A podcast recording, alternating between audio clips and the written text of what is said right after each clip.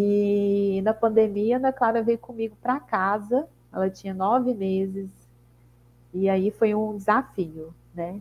E foi muito bom. E foi muito bom porque foi um momento que eu mais, mais aprendi, mais cresci, mais exigi de mim mesma, mais fiquei né, aflorada ali, porque né, são multipapéis ali agora dentro da sua casa, né?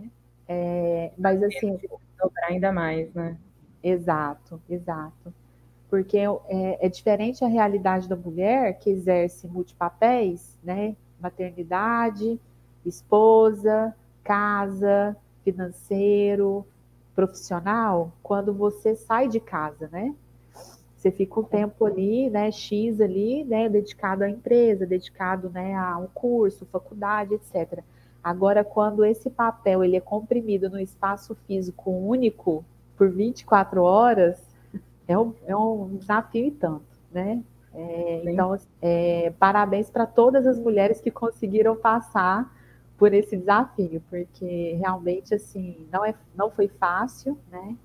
É, nós temos até hoje, né, ainda alguns resquícios, né, emocionais, né, de, de desafio aqui, né, familiar, né, para todo mundo o mercado ainda né, tentando se tornar elástico, né, porque é, a, as operações, né, todo, todo mundo né, se acostumou aí dois anos né, a, a ficar em casa, né, e algumas empresas né, agora né, vão ter que se flexibilizar, porque agora o conceito de bem-estar ele foi atualizado, né, então a gente vai ter que se adaptar a isso, aquelas profissões que podem, claro, né, Uhum. Algumas outras também, não, infelizmente, não é possível que exija a presença ali do, do colaborador. Com certeza, até a gente teve que reaprender muitas coisas, né? Como você comentou, ah. para lidar com esses desafios novos, e acho que até a gente olha hoje as novas gerações já chegando para o mercado de trabalho também com outra mentalidade, né? Então, acho que é um desafio grande para as empresas também